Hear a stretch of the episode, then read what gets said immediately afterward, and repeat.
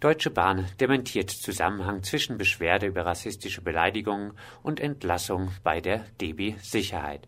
Der Pressesprecher der Deutschen Bahn AG Baden-Württemberg, Martin Schmolke, dementierte gegenüber Radio Dreieckland einen Zusammenhang zwischen der Beschwerde von Aydin und einem weiteren Kollegen über fortdauernde rassistische Beleidigungen und der anschließenden Entlassung der beiden. Sie hatten mehr als 16 Jahre bei der DB Sicherheit gearbeitet. Immer wieder sollen sie rassistischer Diskriminierung Diskriminierung von einem deutschen Kollegen ausgesetzt gewesen sein. Sie berichteten von Ausdrücken wie Zitat Hey ihr Kanacken, man müsste euch erschießen und ihr gehört vergast. Aufgrund dieser Vorkommnisse schrieben Aydin und sein Kollege im März 2012 einen Beschwerdebrief an ihren Chef. Daraufhin erhielten sie Strafbefehle wegen vermeintlicher Verleumdung. In der ersten Instanz gab der Mitarbeiter, der vermeintlich Opfer der Verleumdung geworden war, zu, dass er gegenüber den beiden teilweise oben genannte Ausdrücke verwende, wenn er sich aufrege als auch noch ein Zeuge aussagte, dass der deutsche Mitarbeiter öfter den Hitlergruß verwende, gingen Aydin und sein Kollege von einem Freispruch aus, doch weit gefehlt. Die beiden wurden wegen vermeintlicher Verleumdung zu einer Strafe von 40 Tagessätzen zu je 40 Euro verurteilt. Im Gegensatz zu seinen Kollegen legte Aydin Berufung gegen das Urteil ein. Der zweite Prozesstag ergab, dass der deutsche Arbeitskollege von Aydin rassistische Beleidigungen gegenüber den beiden auch gegenüber dem Teamleiter der DB Sicherheit, Tochter der Deutschen Bahn AG, eingeräumt hatte. Der Prozess wurde daraufhin eingestellt. Die Entlassung allerdings sei aufgrund eines arbeitsrechtlichen Prozesses vollzogen worden und habe überhaupt keinen Zusammenhang mit den gerade geschilderten Vorgängen, so der Bahnpressesprecher gegenüber Radio Dreieckland. Im Gespräch war er sehr bemüht, Sensibilität für das Thema Rassismus und Ausländerfeindlichkeit zu zeigen, es sei Usus, solchen Vorwürfen nachzugehen. Er verwies auch auf die Kampagne Bahn-Azubis gegen Hass und Gewalt und schließlich hob er noch hervor, dass ja bei der Bahn viele unterschiedliche, Zitat, Ethnien oder, Zitat des Bahnpressesprechers, darf man Rassen sagen, arbeiten. Ordnungsamt ignoriert auch gegenüber Pflegenden den Vorrang der Versammlungsfreiheit.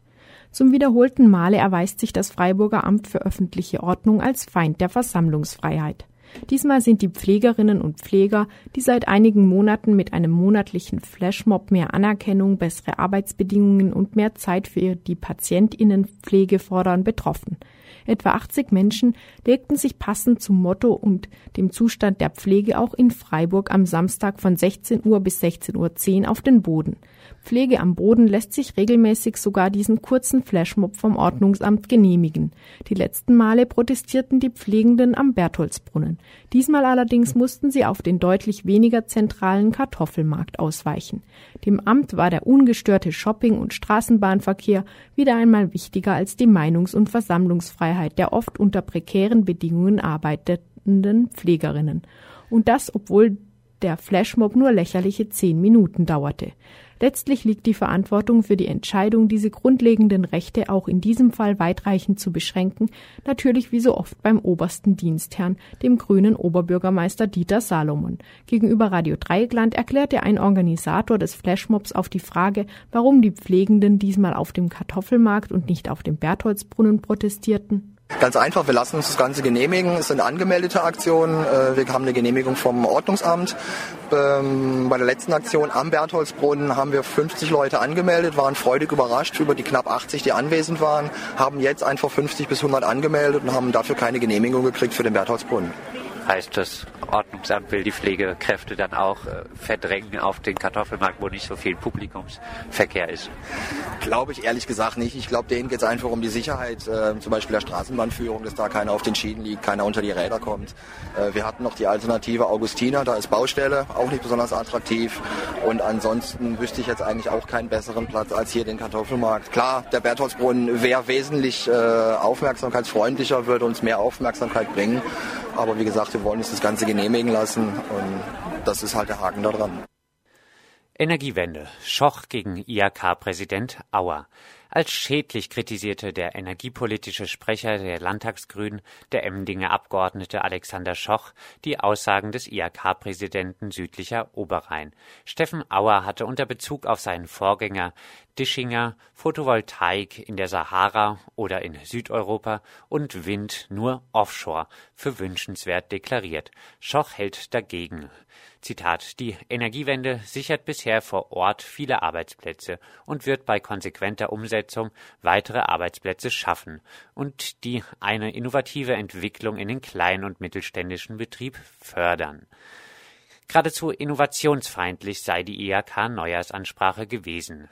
Für die IHK stand bisher immer Innovationen anzuregen und zu ermöglichen und den Markteintritt neuer innovativer Produkte zu unterstützen und die Unternehmen in Umwelt- und Energiethemen zu beraten, um nachhaltiges Wirtschaften in der Region unter Berücksichtigung von Ökologie, Ökonomie und sozialen Aspekten zu fördern, weiß Schoch und erwartet von der IHK ein klares Bekenntnis zu mehr Engagement Engagement für die Energiewende und damit ein Mehr an regionaler Wertschöpfung.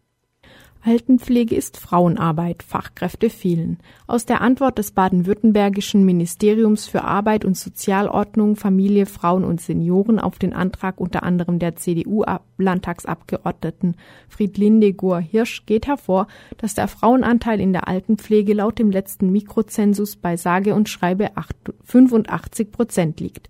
Von den 75.500 Personen, die offiziell in Baden-Württemberg in der Altenpflege tätig sind, sind zudem 10.800 nicht-deutsche StaatsbürgerInnen. Des Weiteren geht aus der Antwort von SPD-Ministerin Katrin Altpeter hervor, dass im Altenpflegebereich ein akuter Fachkräftemangel herrscht. Auf 100 offene Stellen, die ein Examen voraussetzen, kommen in Baden-Württemberg gerade einmal 25 Erwerbslose. Auf alle Berufe bezogen stünden 100 gemeldete Stellen 243 Erwerbslose gegenüber. 26 Prozent der Beschäftigten im Altenpflegebereich sind befristet beschäftigt. Nazi Rösch aus U-Haft freigelassen. Gartenstraße 19 Anklage fraglich. Der aus der Gruppe um den Kaiserstühler Flying Bombenbastler Robert, Robert Englisch stammende Oliver Rösch ist aus der U-Haft entlassen worden. Rösch hatte die wohl von Englisch fabrizierten Sprengmittel gegen eine Anti-Nazi-Demonstration in Dortmund erprobt und bei einer Landtagsabgeordneten ein Knalltrauma verursacht. Gegenüber Radio Dreieckland erklärte der Pressesprecher der Staatsanwaltschaft Freiburg, Oberstaatsanwalt Meyer. Das Amtsgericht Emmendingen hat den Haftbefehl gegen Auflagen außer Vollzug gesetzt. Es vertrat die Auffassung, dass mit der Verhängung von Auflagen der Fluchtgefahr entgegengewirkt werden könnte. Würde es in diesem Verfahren zu einer Anklage hier in Freiburg kommen? Ich gehe davon aus, dass in der nächsten Zeit, spätestens in den nächsten paar Wochen, eine Anklage zum Schöffengericht erhoben werden wird. Dankeschön. Anders scheint es im Verfahren um die Nazi-Gruppe aus dem Dreisamtal zu stehen, die den Anschlag auf die Gartenstraße 19 verübten. Sie wurden zwar wohl in Tatortnähe gesichtet, auch wurde bei ihnen eine gerichtlich veranlasste Hausdurchsuchung durchgeführt. Selbst die Inbrandsetzungsabsicht ist angesichts der, des mehrfach angeschnittenen Schlauches der Propangasflasche und aufgetürmten brennbaren Material unabweisbar. Die mutmaßlichen Täter schweigen aber auf anwältlichen Rat, so dass die ursprünglich von vornherein verharmlosende Tätigkeit der Kripo Freiburg eine konkrete Personenzuordnung zu erschweren scheint. Knapp 2400 Unterschriften fordern Erhalt des QK an der PH Freiburg. 2359 Einzelpersonen, Organisationen und Gruppen haben eine Petition zum Erhalt des selbstverwalteten Kulturcafés an der Pädagogischen Hochschule in Freiburg unterschrieben. Bisher ist der Abriss des Gebäudes für Ende des Jahres geplant. Neben dem selbstverwalteten Café beherbergt es auch die Räume der Studierendenvertretung. Ersatzflächen für die Sozialräume sind bisher nicht im Sicht. In einer Presseerklärung zur Petition fordert der unabhängige Studierendenausschuss USTA der PH Freiburg noch einmal den Erhalt des KUKAs. Der USTA kritisiert, dass das Land Baden-Württemberg mit falschen Studierendenzahlen an der PH rechne, nämlich mit 2900 statt 7 4700 Studierenden, die es tatsächlich seien. Deshalb herrsche an der Pädagogischen Hochschule enormer Flächenmangel. In der Vergangenheit hatte der AStA gemeinsam mit dem Rektorat von vom Land den Neubau von 1500 Quadratmeter Gebäudefläche gefordert, um die akute Raumknappheit an der Hochschule zu beheben. Gefordert wird nun eine echte Alternative, die auf gleichwertigem Raum Selbstverwaltung ermöglicht.